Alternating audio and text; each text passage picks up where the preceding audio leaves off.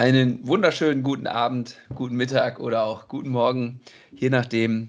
Und herzlich willkommen zurück zum Podcast für nicht entscheidbare Fragen. Wie üblich mit euren Hosts, meiner Wenigkeit, Lennart Stechmann und meinem kongenialen Podcast-Partner, Dr. Klaus-Dieter Dohne. Hi, KD. Hallo, Lennart.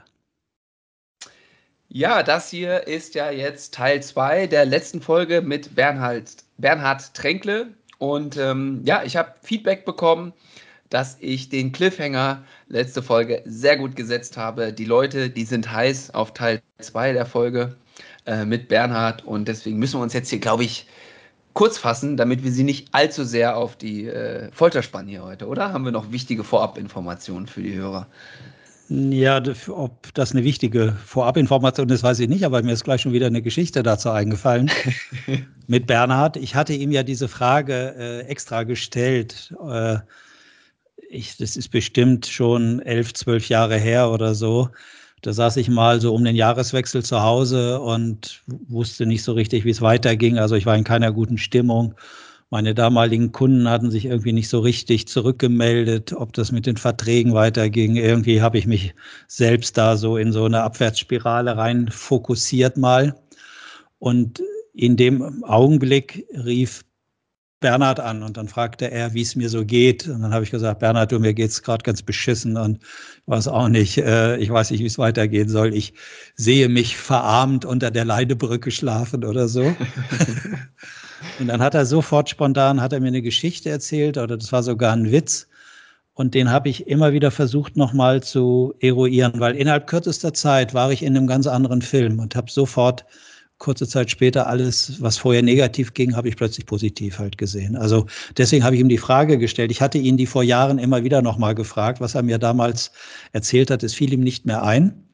Mhm. Und deswegen habe ich gedacht, in dieser Podcast-Situation, dass er das nochmal äh, es ist ihm nicht eingefallen, das, was er da jetzt gleich erzählen wird. Äh, mhm. Das hat er mir damals nicht erzählt. Es ging aber um sowas wie, dass einer da irgendwie immer wieder Erfolg hat oder was richtig gut macht und er selbst sagt immer, nein, das, das ist nichts, das war nichts, ich konnte nichts dafür oder sowas. Und mhm da gab es dann so einen Aufbau in diesem Witz und dann war die Pointe noch gar nicht zu Ende erzählt. Dann habe ich schon zu ihm gesagt, okay, Bernhard, vielen Dank, ich habe es verstanden, es geht schon wieder andersrum. ah ja, ja gut. Jetzt weiß ich jetzt gar nicht, hast du die Hörer jetzt noch heißer gemacht oder war das jetzt eher, wenn es jetzt nicht die Geschichte ist, auf die wir eigentlich hinaus wollten? Hm, ja, aber ich finde, die, die erzählt gleich ein, zwei Witze, die waren auch gut. Und ansonsten habe ich mir die Folge heute Vormittag oder den zweiten Teil auch nochmal angehört und äh, da steckt wieder einiges drin. Ist uns gerade im Vorgespräch ist mir das auch wieder aufgefallen, wie viel da eigentlich an inhaltlichen Themen mit dabei ist. Ja, wir, wir wandern da ja sehr stark in den Inhalten. Wir mhm. machen ja ganz äh, hautnahe Lebenserfahrungen in einem Freundenhaus. Ne? Da ja, werden ja das unter kommt gleich. das kommt gleich. Da werden ja unterschiedliche Lernmodelle vorgestellt. Mhm, wie man mhm. da seine Potenziale auch entfalten kann, was da ein guter Umgang für ist. Äh, mhm. Das könnte vielleicht noch neugierig machen.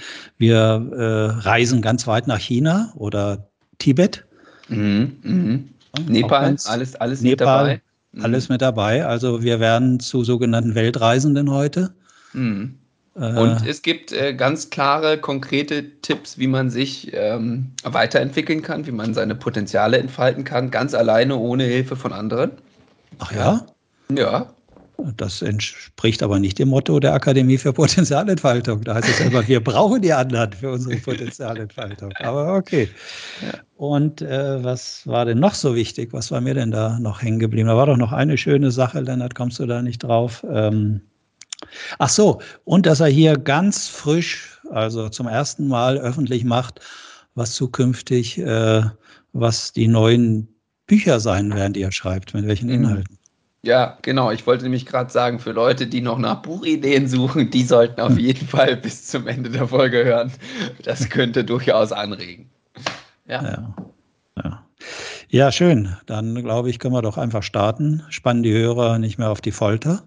Genau, würde ich auch sagen. Und gibt es noch einen kleinen Ausblick für den nächsten Podcast? Wollen wir das noch machen oder wollen wir es oh, offen ich glaub, lassen? Ich glaube, brauchen wir nicht. Ich würde einfach nur ähm, stellvertretend für die Hörer sagen, oder nee, nicht stellvertretend, sondern für mich sagen, äh, du hast mich schon richtig heiß gemacht mit der Geschichte, die du nächste Woche erzählen willst. Äh, da bin ich jetzt auch schon ganz gespannt drauf. Von daher würde ich einfach Ach sagen, so. wir lassen das dabei.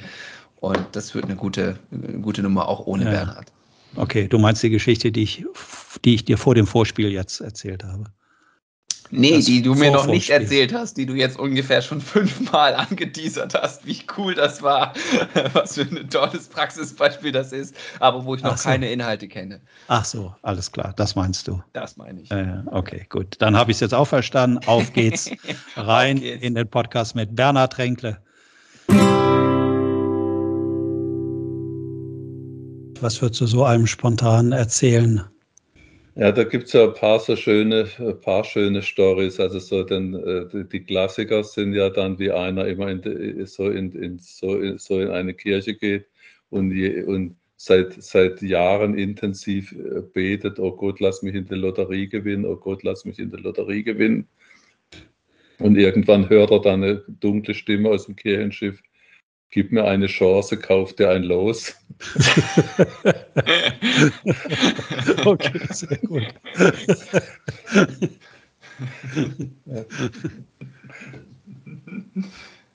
ja, ich, so Sprüche würde ich da natürlich auch benutzen. Irgendwo, wenn das Wasser bis zum Hals steht, sollte man nie den Kopf hängen lassen und solche Sachen. Ja. Oder wie vor kurzem äh, als ich bei dir war im September zum Workshop, äh, als ich dir erzählte, was bei mir vielleicht so ansteht und du sagst, ah, du gehst also auch noch davon aus, es gibt ein Leben vor dem Tod. ja, das, das habe ich, dass ich damit jetzt die Produktivität in Deutschland senke, hätte ich nicht gedacht. ja. Aber vielleicht wird sie auf neue Art wieder ange, machst du jetzt was Neues, was noch produktiver ist davon gehe ich halt sehr stark aus und einer, der mich dabei unterstützen kann, sitzt ja heute Abend hier auch mit uns zusammen. Von ja, daher. Okay. Im besten Fall, ja. ja. Mhm. Äh, auch eine interessante Geschichte. Du spielst ja so ein bisschen auch darauf an, Lennart, auf dieses halt indirekte, dass so ein Witz natürlich auch eine befreiende Wirkung hat, dass man nicht erst die Hosen runterlassen muss und muss sich eingestehen, dass man irgendwas nicht hinkriegt. Also man wird nicht beschämt, sondern es gibt einen Witz und da kann man sich draus nehmen, was man nehmen will. Und für mich eine eindrucksvolle Geschichte war damals, äh, was ich immer sehr schön fand, wenn der Bernhard abends, äh, sag ich, mich mitgenommen hat in diese Villa. Da konnte man sehr gut essen und äh, da kannte er den Besitzer ganz gut und äh, der hatte damals äh, ein Haus mit drei Etagen und mhm. hatte oben irgendwie so ein Feinschmecker-Restaurant. Äh, was aber nicht so gut lief dort in der schwäbischen Provinz und wie er da aber an seiner Idee auf Teufel komm raus festgehalten hat und wie Bernhard ihm dann abends äh, da einen Witz zu erzählt hat, komplett indirekt. Das hat mich damals sehr fasziniert. Bist du da dabei gewesen, live, ja. wo ich das gemacht habe? Ja, genau. Ja, da, war die, da war die Situation so, der hatte, der hatte vorher schon ein anderes Restaurant, auch mit einer Zweiteilung gut bürgerlich und so, und so einem, einem äh, Gourmet-Teil. Und zur besten Seite hat er 16 Punkte im Gourmilo gehabt, also was so im Güte Michelin wahrscheinlich so zwei Sterne sind. Oder vielleicht zwischen zwei und drei Sterne. Ähm, und ja, und dann, wie er diese Villa dann renoviert hatte, hatte er so die Hoffnung, dass er in sein, dass er unten ein Bistro reinmacht wo halt da so die Leute so zum schnellen Mittagessen kommen und abends mal schnelle Bier trinken, Biergarten dabei. Und dann gab es einen großen Teil, der zweite Teil war das gut bürgerliche, wo er das Hauptgeld verdienen wollte. Und dann hat er ein Edelzimmer gehabt, wo er sein, sein, seine ja, Drei-Sterne-Idee dann pflegen wollte. Ja, und dann hat, hat er äh, in einem, einem der besten Lokale im Schwarzwald den Kellner des Jahres äh, dann sich geholt der im Gourmet-Magazin Kellner des Jahres geworden ist. Das ist ein Türke gewesen, der aber Deutscher war, wie jeder Deutsche, der so, so sehr preußisch und sehr geradlinig und perfektionistisch war. Und der war zuständig für Gourmet und dieses Gutbürgerliche. Und der hat versucht, die Gäste dann zu erziehen, wie man sich richtig, wie man sich richtig verhält.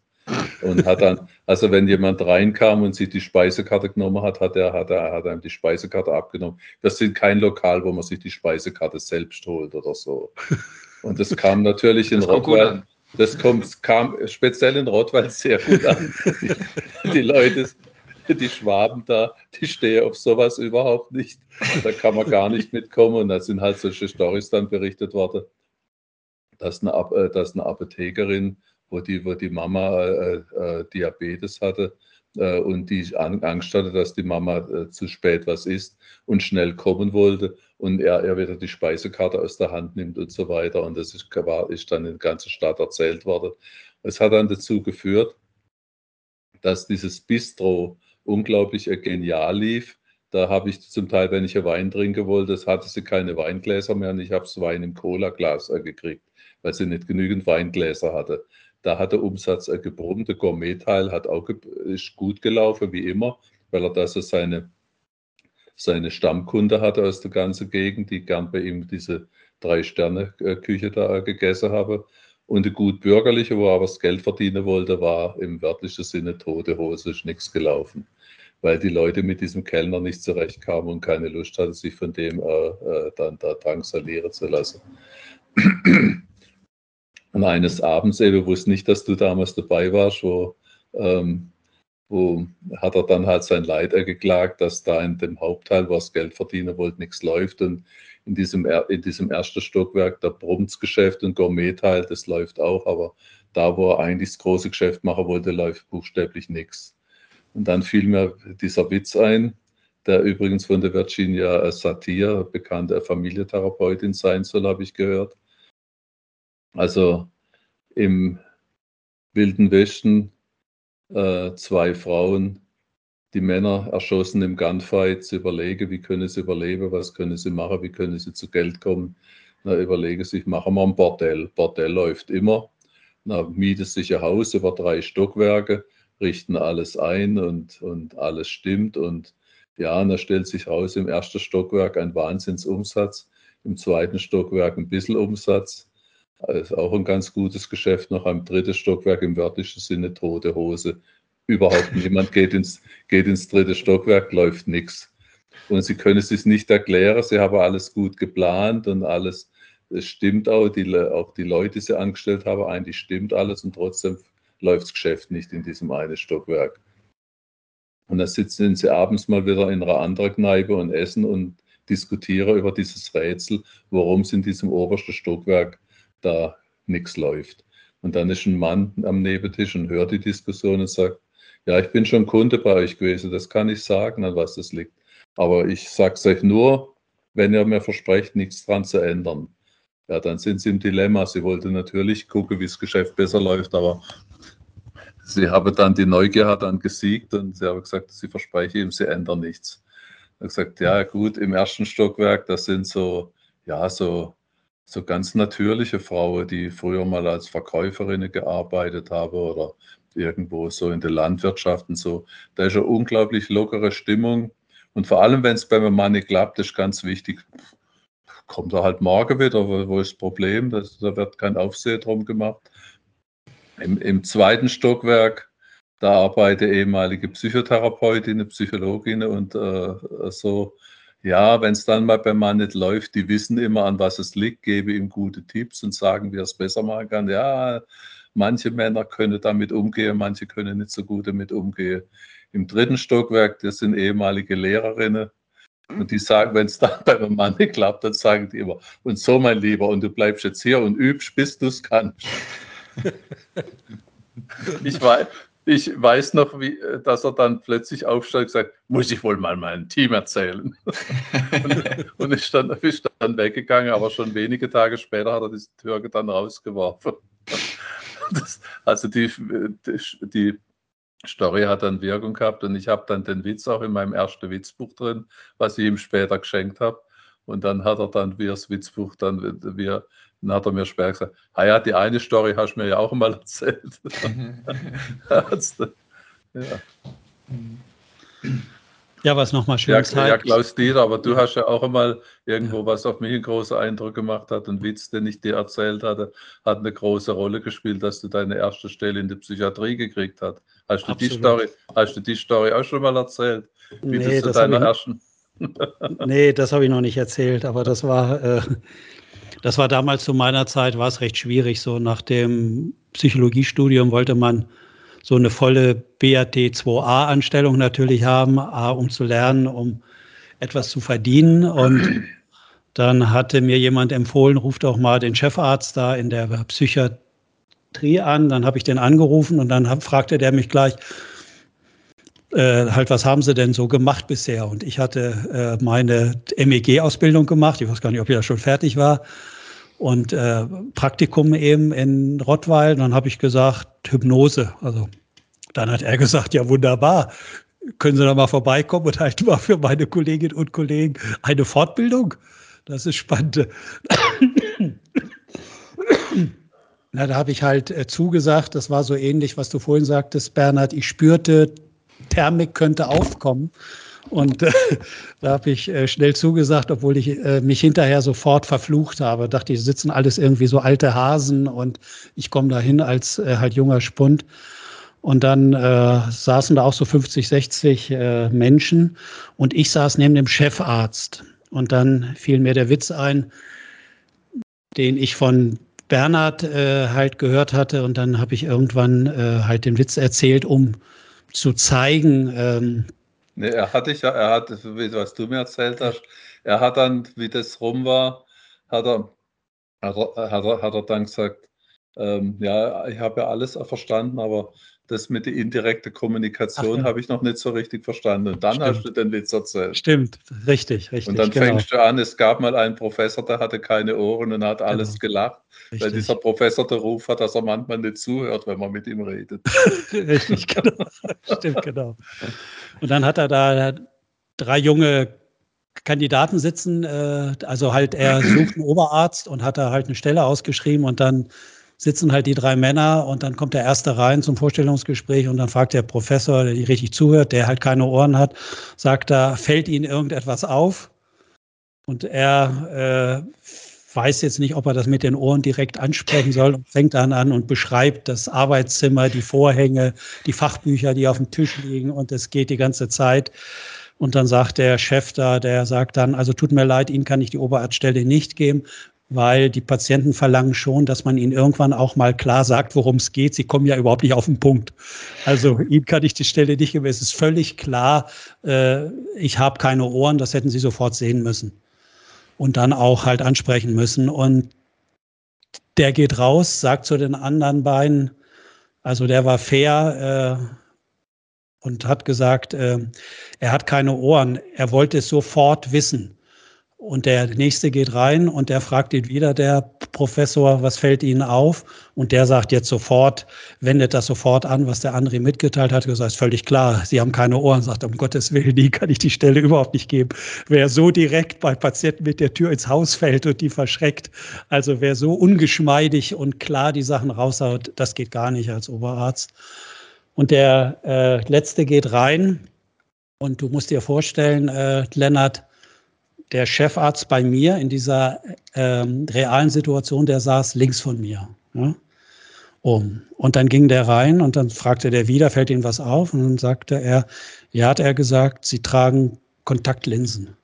Und er ist völlig erstaunt, ja, lobt die scharfe Auffassungs- und Wahrnehmungsfähigkeit, dass der sofort erkannt hat, dass der halt Kontaktlinsenträger ist. Und dann fragt er, Entschuldigen Sie bitte, es stimmt völlig, ich trage Kontaktlinsen. Sagen Sie mir bitte, wie haben Sie das so schnell erfasst? Hat er gesagt, ja, ehrlich gesagt, erfasst habe ich es gar nicht, aber jemand, der keine Ohren hat und in Ihrem Alter, der kann nur Kontaktlinsenträger sein. Und da sagt der Professor, und in dem Moment nehme ich meine Hand und weise so zu dem Chefarzt hin und sage, Sie sind mein Mann. Ich wollte ja die Einstellung haben. Und äh, dann bin ich damals in Urlaub gefahren und äh, noch während des Urlaubs kriegte ich irgendwie einen Anruf, dass da jemand von der Verwaltung an rief und hat gesagt, ja, wir wollen sie dann und dann einstellen, der hätte doch gar keine Unterlagen vorliegen und so weiter. Das war mein erster Job, den ich bekommen habe mit der Geschichte. Und dann, wie, wie, du mir das gesagt hast, habe ich, dann, habe ich dich gefragt, wie hast du den Witz dann erzählt? Und du hast mir so ähnlich dann gesagt, ein Mann in ihrem Alter und noch, und, und, und noch keine Brille. Hast ja, du genau. mir damals gesagt, ja, ja.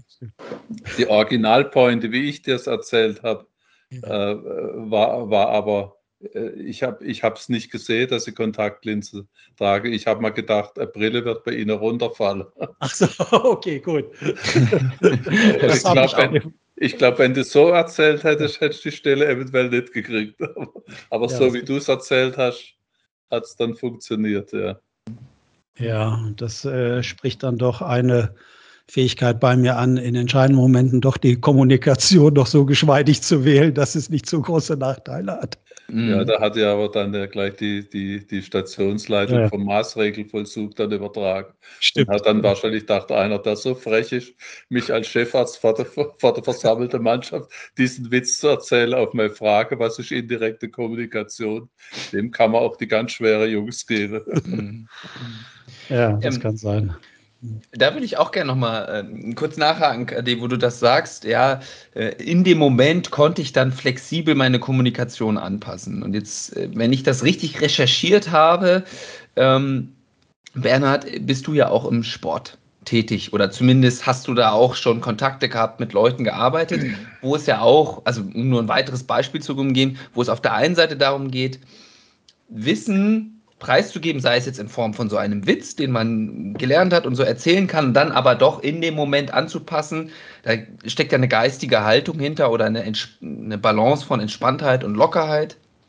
Ähm, wie es ja zum Beispiel im Sport auch der Fall sein. Man, muss, man kann nicht zu angespannt da reingehen, man braucht aber schon eine gewisse Vorbereitung. Ähm, Jetzt weiß ich gar nicht so richtig, worauf ich mit der Frage. Ich finde das Thema erstmal spannend.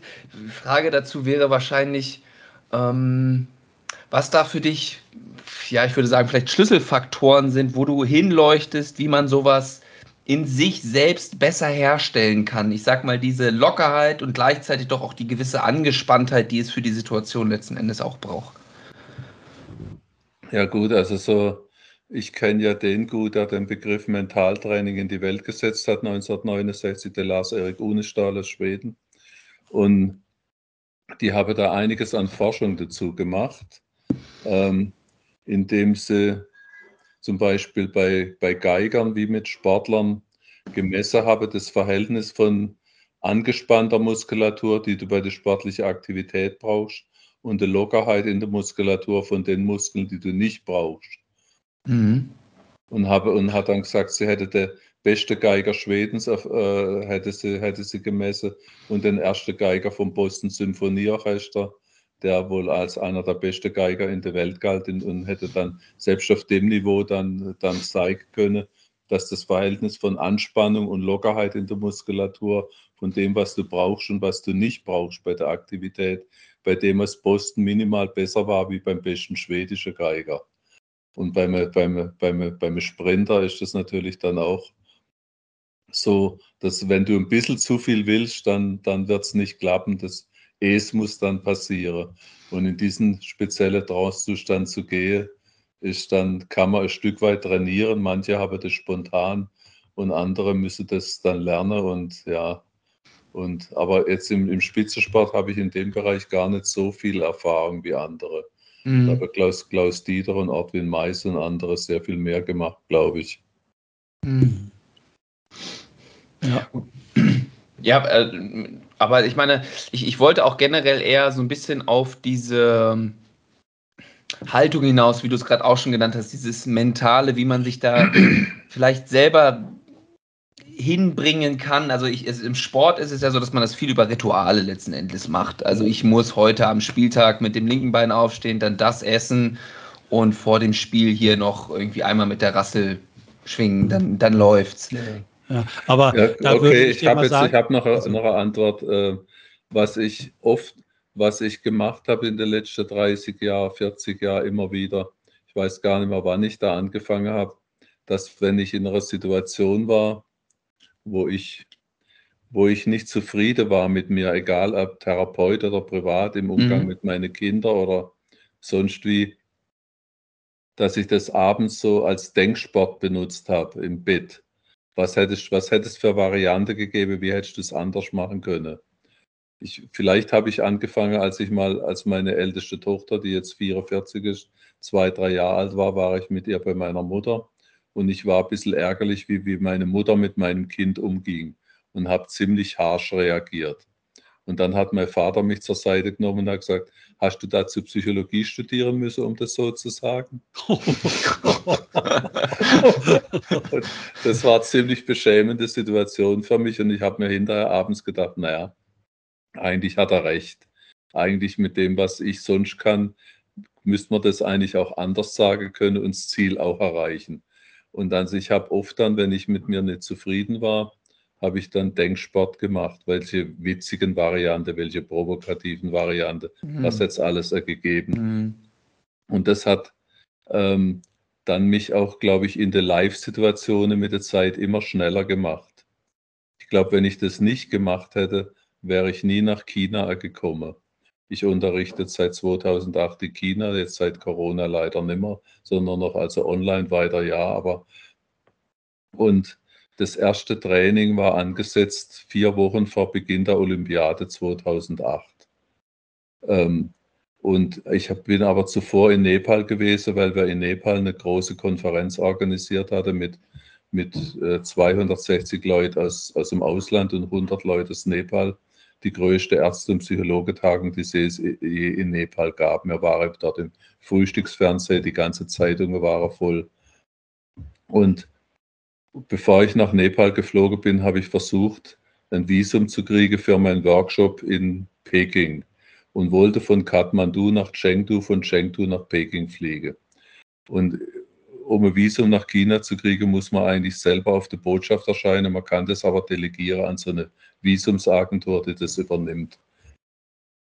Habe ich gemacht, dann habe ich dann diese, diesen, dieser Visumsagentur dann gesagt, Leute, ja, denkt er nicht, man sollte denen ein Programmheft mit dazulegen, was ich, was ich in Kathmandu mache. In Kathmandu ist im Moment jeden Tag sind Demos von den, von den, von den Tibetern vor der chinesischen Botschaft wegen Dalai Lama und der Tibet-Politik. Und die Chinesen vor der Olympiade sind sehr nervös. Nicht, dass die denken, wenn ich vier Wochen in Kathmandu bin und dann von dort nach China komme, dass ich was mit Tibet zu tun habe. Nö, nö, nö, sie haben eine Originaleinladung von der Peking-Universität. Das, das, das, das geht klar in so einem Fall. Ja, die Profis, da kriege ich der Anruf, Visum für meine Frau und mich ohne Grund abgelehnt. Ja, dann hat er mir das Salat. Dann habe ich die Chinesen gesagt, Visum abgelehnt. Dann habe sie gesagt, sie schicke nochmal eine Einladung nach Kathmandu und ich soll es dort nochmal probieren. Dann habe ich wahrheitswidrig angekreuzt, Visum ist nie, ist nie abgelehnt worden. Das war ja eh ein Irrtum, dass mir das Visum abgelehnt worden ist. Ich habe zwar gedacht, dass sie das kontrollieren, aber es war mir egal. Und dann sagt mein Sohn plötzlich, ah, die chinesische Nachrichtenagentur möchte sogar ein Interview mit dir machen wegen unserer deutsch-nepalesischen Ärzte- und Psychologentagung. Ich mich geschmeichelt, chinesische Nachrichtenagentur will sogar mich interviewen. Herr Schausen war auch mit dabei in Kathmandu, es war eine Riesennummer. Und ja, und dann stand der Typ auch schon da und stellt mir Frage. Na, nach kurzer Zeit habe ich gedacht, das ist doch völliger Quatsch. Wen interessiert in China unsere deutsch-nepalesische Tagung? Das ist einer von der Botschaft, der mich checken will, ob ich was mit Tibet und so weiter zu tun habe, ob ich Tibet-Aktivist bin. Das ist auch, dann, hat er gefragt, ja, woher kommen die Teilnehmer? Ja, aus aller Welt, Südafrika, Indien, aber die meisten, die Mehrheit des Deutsche. Ah, Deutschland, sehr interessant. Und da ist er direkt zum Thema gekommen. Ah, der Dalai Lama ist ja sehr populär in Deutschland. Er hat gesagt, ja, ich gesagt, das stimmt. Und ja, und China steht sehr in der Kritik in Deutschland wegen der Tibet-Politik. Ich sage, ja, das stimmt. Und da wollte er wissen, was ich denke. Keine Zeit zu überlegen, der Typ guckt mich an und guckt, wie ich reagiere. Woher weiß ich, was ich denke, bevor ich höre, was ich sage? Du musst, so, du musst sofort antworten. Ich habe in dem Moment sofort realisiert, von dem, was du jetzt sagst, wird nicht nur abhängen, ob du jetzt ein Visum kriegst oder ob du nie ein Visum nach China kriegst. Mhm. Und, und ja, und dahinter habe ich gedacht, jetzt kann ich in den diplomatischen Dienst gehen. Ich habe da, ich hab dann zu ihm gesagt, wissen Sie, wenn ich mir die Geschichte der westlichen Länder der letzten 400 Jahre angucke, wenn ich mir die Geschichte von Deutschland der letzten in den letzten 100 Jahren anschaue, sehe ich mich nicht so ganz in der Lage, moralische Urteile über andere Völker auszusprechen. Dann habe ich gemerkt, die Antwort gefällt ihm super gut. Dann habe ich noch einen draufgesetzt und gesagt, wenn man was aus der Geschichte von Deutschland lernen kann, kann man schon daraus lernen. Man tut besser dran, wenn man andere Kulturen respektiert. Am nächsten Tag habe meine Frau und ich das Visum gehabt. Mhm. Und ich glaube, wenn ich nicht immer wieder diese Übung gemacht hätte, im Bett nachts, mhm. was, hättest, was hättest du theoretisch sagen können, wäre ich glaube, da nicht schnell genug gewesen, im Denken die Antwort rauszuzaubern. Mhm. Was dann was, was verrückt war hinterher, dass die Antwort dann selber auf mich wieder Einfluss gehabt hat, dass es mir wirklich unterdessen schwer fällt, dann Chinese und so zu kritisieren. Also die Antwort fällt dann wieder auf einem zurück. Vorher bin ich moralischer gewesen. Mhm. Deswegen äh, könnte man ja jetzt nochmal daraus ziehen, was du erzählst, Bernhard. A, wenn ich so bleiben will, wie ich bin, sollte nichts nachwirken am Abend. Ich sollte immer zufrieden sein mit dem, was genau. ich tagsüber gemacht habe. Ja. Und das Zweite ist, wenn einem dann was einfällt, so wie dir in dem Falle, dann hat das auch eine längerfristige Wirkung und gilt nicht nur für den Augenblick. Ja, genau, ja. ja. Aber auch die Haltung halt dahinter, ne? nicht dieses, ah, du Vollidiot, hast es da jetzt wieder nicht gebracht und ah, das ist ja hier wieder nicht eingefallen, sondern eher, wie du es gesagt hast, als Denksport das zu sehen. Ah, als wie hätte man das denn noch mal, so dieses Positive auch dahinter. Ja, ne? Ich glaube, das ist auch ganz entscheidend. Und gleichzeitig das Nachthemd mit der Aufschrift anhabe, Eigenlob stimmt für den Rest des Tages. Ja. genau. Ja, aber ansonsten fällt mir da gerade noch mal die Geschichte ein, die ich von dir auch öfters gehört habe wenn du sagst, kein Sportler ist wirklich erfolgreich nur mit einer guten mentalen Haltung. Ja. Und keiner Olympiasieger im Gewichtheben nur mit Mentaltraining gewonnen. Und äh, auch die Geschichte, wo da jemand in London war, glaube ich, jemand fragt und sagt, wie kommt man dir in die Carnegie Hall, ne? Ja, üben, üben, üben, üben. genau. Lennart, so viel dazu, zu deiner Frage doch mal. Ja, ja, ja, klar. Ja, das gehört natürlich auch dazu. Mhm. Mhm.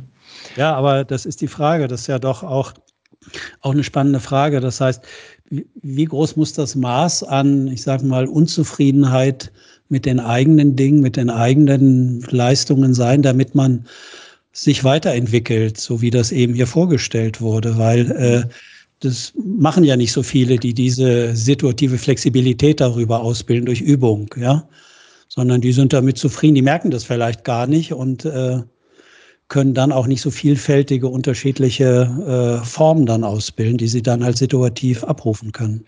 Ja, also das ist so mit dem, das mit dem Denksport, das habe ich auch, mache ich immer mal wieder in den Therapie und Coaching. Wie wäre es, wenn man ihre Schwiegermutter als einfach mal als Denksportaufgabe definieren würde? Und dass man mal mehr Spaß reinbringen, wie könnte man mehr flexibel sein? Und, wie, und manchmal ist es wirklich verrückt, dass man mit mit Kleinigkeiten sehr viel erreicht. Also wie ich noch in Heidelberg gelebt hatte, hatten, hatte ich einen Freund im Haus, der im selben Haus gewohnt hat, der Assistenzarzt war in einer Psychiatrie. Und er wurde von Woche zu Woche trübseliger. Und ich gesagt, was denn mit dir eigentlich los? Sagt, ah, die schaffen mich auch noch. Sage, was heißt, die schaffen mich auch, die schaffen mich, dich auch noch? Ah ja, wir haben einen neuen Chefarzt und der hat einen Studiefreund als Oberarzt mitgebracht und dem seine Frau arbeitet als Physiotherapeutin oder Logopädin, weiß nicht mehr, irgendwie im Team und das ist die eigentliche Chefin. Die ist in alle Fallkonferenzen dabei, die macht die Ärzte fertig, die Psychologen. Das ist nicht das Niveau unseres Hauses. So habe ich es in Bad Herrenalb arbeiten können, aber nicht bei uns und so.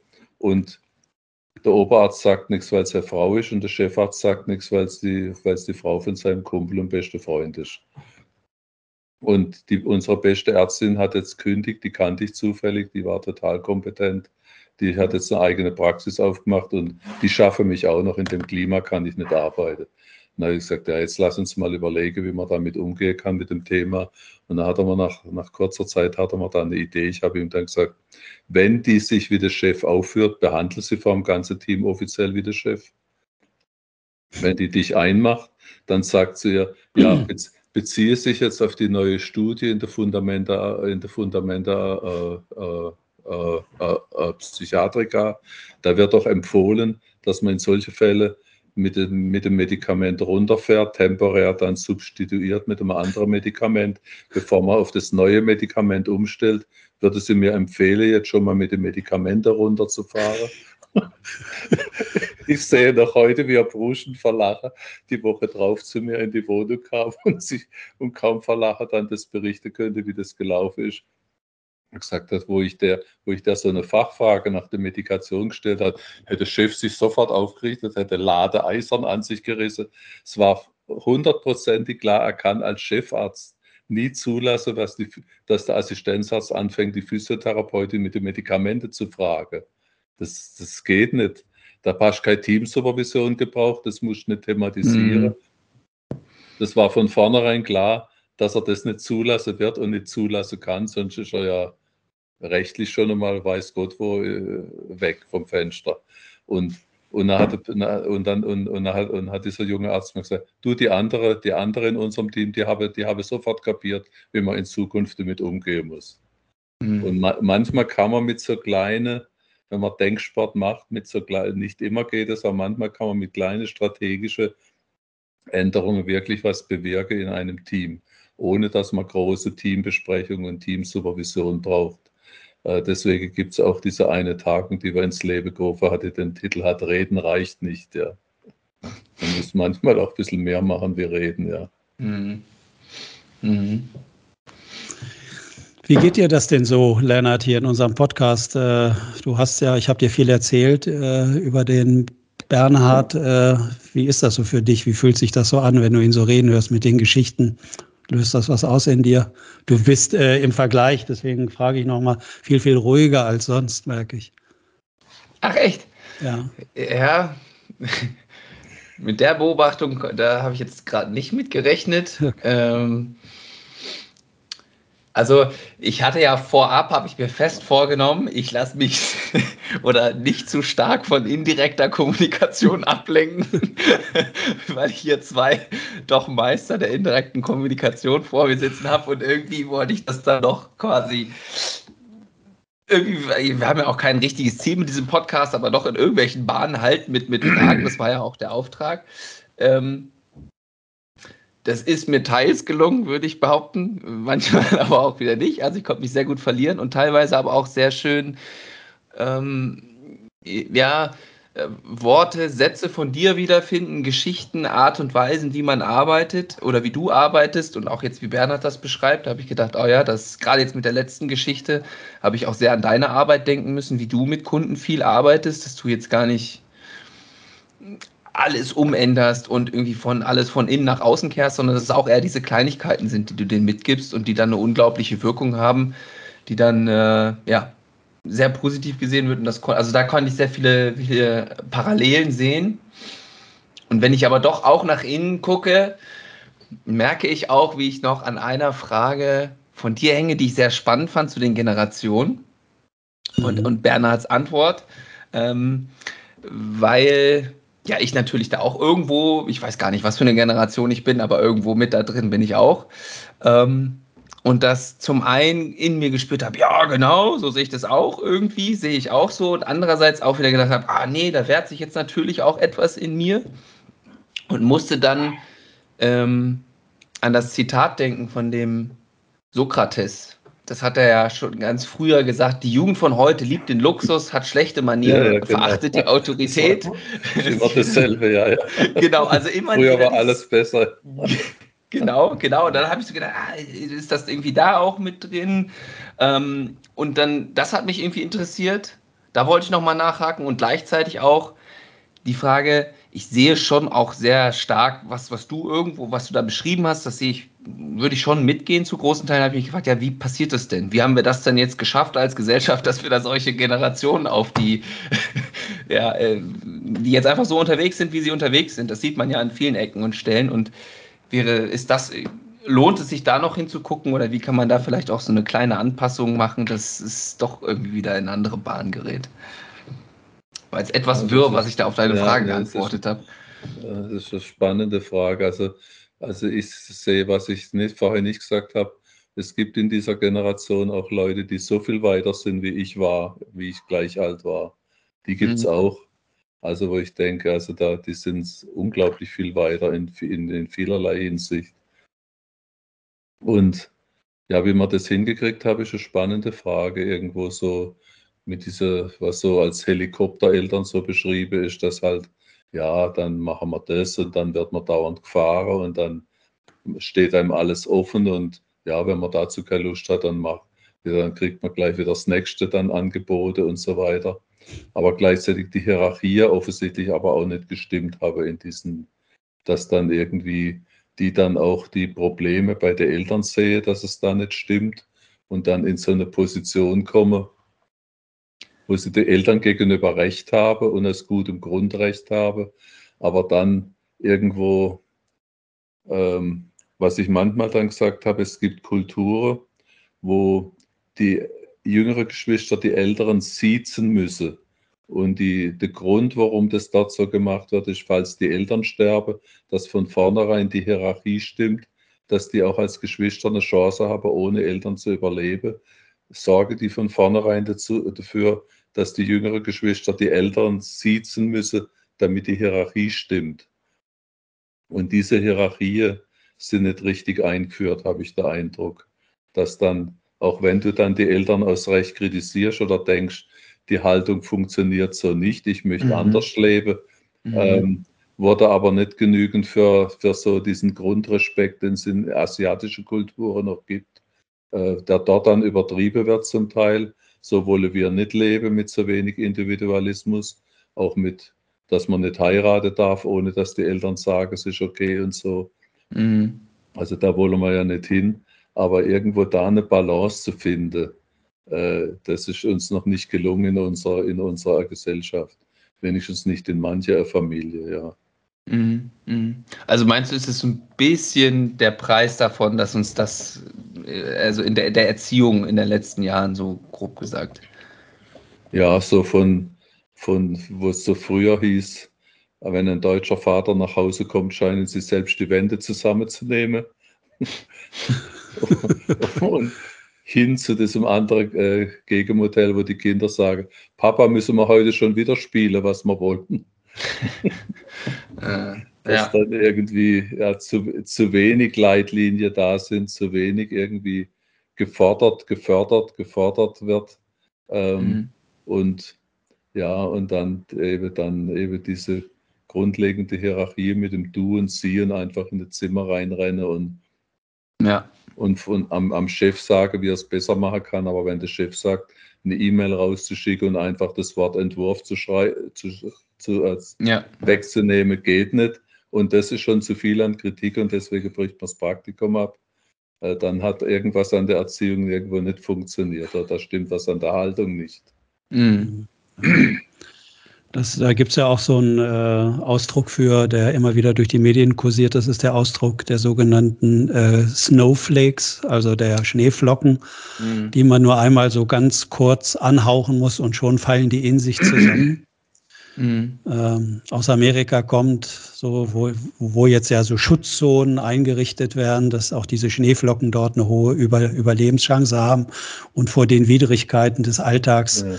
halt geschützt werden was ich dann zum Teil, ich habe schon so eine Standard-E-Mail, die ich dann verschicke, wenn dann sowas passiert, dass ich dann auch sage, mir gefällt die asymmetrische Loyalität nicht. Was ich damit meine, ist, dass ich dann sage, also wie wird's, also den beiden, die dann gegangen bin, sind, habe ich hinterher dann noch geschrieben, wie wäre es denn euch gegangen, wenn ich am Montagmorgen gesagt hätte, ja, es kommen jetzt zwei andere, ihr müsst bis heute Mittag die Praktikantenwohnung freimachen die spreche zwei, äh, zwei Sprachen mehr wie ihr, die tippe schneller wie ihr und die eine sieht auch noch besser aus. Äh, und ich nehme jetzt die, ich, ich, möchte jetzt die nehmen und die eine ist die Tochter von einem guten Freund. Euer Praktikum ist zu Ende, ich nehme jetzt die. Also ich, ich halte meine Verpflichtungen ein. Ihr habt hier eine Wohnung, die ich jetzt weiter bezahle. Und ihr, ihr macht euren Teil nicht und dass mir diese asymmetrische Loyalität nicht gefällt dass sie natürlich davon ausgehe, dass wenn ich es mit ihnen ausmache, dass die Praktikumsstelle zur Verfügung steht. Aber umgekehrt wird in Anspruch genommen, eine Woche vorher zu schreiben, mein Lebensentwurf hat sich geändert und ich komme jetzt doch nicht zum Praktikum. Also das ist so eine Tür. Und mhm. wenn, ich, wenn ich dann meine Standard-E-Mail schreibe, dann kommt manchmal eine betroffene E-Mail, ja, ich weiß, wir haben auch Schwierigkeiten in der Partnerwahl und können uns nicht festlegen und denken immer, es kommt noch was Besseres und so weiter. Oh, ja, ja. Also da kommen dann die, Refle die Reflexionen kommen dann schon. Also ich setze mich dann auch, selbst wenn die noch nicht bei mir waren, dann immer noch mit dieser Haltung dann, äh, dann, äh, dann auseinander und schreibe dann, ich weiß auch nicht, was ich machen soll, gar kein Praktikum mehr anbiete. Ein Buch schreibe über zum Thema Generation beliebig oder was soll mm. ich mhm. jetzt machen? Mm, mm, und, ja, aber, aber gut, Sokrates war ja, das ist schon ein altes Thema, dass man dann in meinem Alter immer denkt, früher war alles besser. den, den Teil sehe ich natürlich auch. Und, ja. ja. Ja, hm. ich, ich fand gerade das nochmal spannend, wie du das mit der äh, Erziehung beschrieben hast. Auch die, ich sag jetzt mal, diese Wichtigkeit äh, in, bis zum gewissen Maß, hat alles ein Maß an Hierarchie. Ich sehe ja jetzt einen ähnlichen Trend in den letzten Jahren in der Wirtschaft auch, wie Wirtschaftsunternehmen geführt werden sollen. Da ist ja jetzt auch immer die Idee, wir gehen jetzt weg von dieser klassischen Hierarchie, weil wir das vielleicht in der Vergangenheit zu stark gelebt haben, hin zu flachen Hierarchien, nur noch in Wertströmen und äh, also das auch. Jetzt habe ich mich gefragt, okay, was könnte denn da dann ein Effekt sein, wenn wir jetzt gerade schon hier diese Effekte bei Generationen X, Z, Y, wie sie auch mal heißen, beobachten, was für äh, Arbeiter haben wir denn dann in der Zukunft? Ja, das ist sicher eine spannende Frage. Was so gut organisiert sind wir in Deutschland generell nicht mehr auf viele Ebenen, vom Berliner Flughafen bis sonst was und Deutsche Bahn. Äh, ja, also, ja. das ist. Ja. Okay, in Anbetracht der Zeit, äh, ich finde es sehr schön, wie das so läuft und äh, spricht mich alles sehr an. Ich wollte dich nochmal fragen, Bernhard, jetzt geht ja das Jahr oder wieder mal ein Jahr zu Ende. Du hast ja schon eine relativ große Zahl auf der Uhr. Ja. Äh, Gibt es noch irgendetwas, was für dich wichtig wäre in deinem Leben, was so ein Herzenswunsch ist, der noch erfüllt werden sollte? Ja, also ich habe einige Bücher geschrieben, die auch, ja, aber ich habe jetzt das Gefühl, die Bücher, die mir eigentlich am Herzen liegen, habe ich noch nicht geschrieben. Ja. Ich will noch ein Buch über Utilisation schreiben. Und dann also diese Sachen, was unter Familientherapie ohne, ohne, ohne, ohne Familie. Familie läuft, also vom Einzelnen System zu intervenieren, wo das mhm. Beispiel mit dem Arzt da gerade ein gutes Beispiel war, in ein Team rein. Ja. Wie kann man vom Einzelnen ins System rein intervenieren, habe ich sehr gutes Material. Da würde ich noch gern was machen. Und dann meine erste Diplomarbeit als Wirtschaftsingenieur habe ich als über Arbeiter-Selbstverwaltung in Jugoslawien geschrieben, also über die Idee vom demokratischen Sozialismus und warum das da nicht funktioniert hat. Und da ist mir mal so ein Satz durch den Kopf gekommen, man müsste die Regeln in einer Gesellschaft so definieren, dass der Egoismus des Einzelnen dann zu, zum, äh, zum, äh, äh zum, äh, zum Gemeinwohl führt. Also wie, wie kannst du die Regel so definieren, dass jeder sich egoistisch verhalten darf, aber es führt zum Gemeinwohl. Und da hoffte äh, da mein Verlag schon lang, dass ich da mal mein Material zusammenstelle und da was drüber mache, weil wo ich ursprünglich als Schüler war, habe ich gedacht, ich muss Wirtschaft studieren, Psychologie und Mathematik, um irgendwo eine bessere Gesellschaftsordnung zu, zu, zu, äh, zu machen. Mathematik habe ich längst alles vergessen, was ich immer konnte. Aber so Psychologie und das grundlegende Wirtschaftswissen hätte ich noch. Und vielleicht, wenn ich noch Zeit habe, vielleicht schreibe ich da mal was drüber, was ich da für Ideen habe. Also das ist noch so was, was ich noch vorhabe. Das hört sich gut an, weil nach meinen, Ein nach meinen äh, Eindrücken scheint unsere Gesellschaft auch einen neuen Entwurf zu gebrauchen und der hört sich sehr, sehr sympathisch an. Ach was, neuen Entwurf? Läuft doch super gerade. Finde ich ja richtig gut gerade aktuell. Ich fühle mich total Das beste Deutschland, was hier existiert hat, höre ich vom Bundespräsidenten. Ja, klar. Ja. ja, aber auch da kann man das ja schön sehen, worüber ihr so gesprochen habt, äh, was du erzählt hast aus deinem Institut, Bernhard, wenn man mal, ohne jetzt Namen zu nennen, aber wenn man in die Ministerriege guckt, die jetzt sich aktuell da so aufgestellt hat, dann äh, finde ich schon sowas, ne? dass man mit hohem Selbstbewusstsein äh, ja, so ein Amt einnehmen kann, aber so da, was da im Hintergrund alles vielleicht fehlt, das ja. Mhm. Das wird man dann noch sehen. Genau. Ob man, ob man dann, ob man immerhin lernfähig ist, bin ich auch mhm. schon gespannt, ja. Mhm. Ja. Ja, ich hätte noch eine Antwort auf deine Frage von vorhin, KD. Dass ja. du bei mir eine gewisse Ruhe äh, beobachtet hast im Laufe der Folge. Ähm, Ne, da die, wir, wir haben mir im Podcast schon erzählt, dass KD gerne Minen legt. Ja, die Mine hat jetzt auch gezündet bei mir. Zumindest habe ich das Gefühl. Manchmal zünden, manche zünden auch doppelt. Ähm, nee, also um jetzt auch vielleicht Richtung Abschluss zu kommen, ne, weil KD auch schon sagte mit Blick auf die Uhr, ähm, ich habe irgendwie nochmal so gedacht, ja, warum war ich ruhig? Ja, natürlich, weil ich hier heute nicht viel leisten musste. Wenn man so zwei kompetente Podcast-Partner hier am Start hat, muss ich natürlich nur irgendeine Frage reinstellen. Ihr werdet das da schon irgendwie äh, verwursten. Äh, das hat sich auf jeden Fall bestätigt. Ähm und zum anderen habe ich auch das Gefühl gehabt, dass, äh, und das hoffe ich ist bei den Hörern auch so angekommen, ähm, dass die Beziehung, zwischen euch sehr stimmig war und man da einfach sehr gut irgendwie frei, ich schnell mit so mit meinen Duzen auch reingehen konnte, reinhauen konnte, ohne dass das jetzt hier irgendwie als störend empfunden wird. Und das war für mich sehr angenehm und ich glaube, dadurch äh, konnte ich auch diese Ruhe aufrechterhalten. Die ganze hypnotische Atmosphäre mit unseren genau. Stimmen sorgt auch sehr für Ruhe. absolut, absolut. Auf ganz unterschiedlichen Ebenen. ja, ja, ja. ja. Ja. Was mich auch noch bewegt, ich habe sehr viel Material gesammelt zu interkultureller, äh, interkulturelle Unterschiede, interkulturelle Kommunikation und was ich da erlebt habe weltweit. Das wäre auch einmal noch eine Idee für eine weitere Podcast, die man mal machen könnte. Ja, da habe ich viele, viele spannende Stories dazu. Mhm. Okay, das finde ich schön. Das Witze. Ich, ja, ich finde es schön, dass äh, wir dich gar nicht fragen müssen, ob du noch mal kommst. Du hast dich jetzt schon selbst eingeladen und die Einladung nehmen wir gerne an. Absolut. Äh, dabei fällt mir gerade ein, interkulturell, Bernhard, äh, äh du hast mich ja damals auch äh, nach Masuren mit eingeladen, nach Haltvegri. Und danach war ja immer eine Kanutour und da bist du ja häufig mit deinem eigenen Privatauto auch gefahren. Und dann hattest du doch dein Auto verborgt an einen Kollegen aus Polen.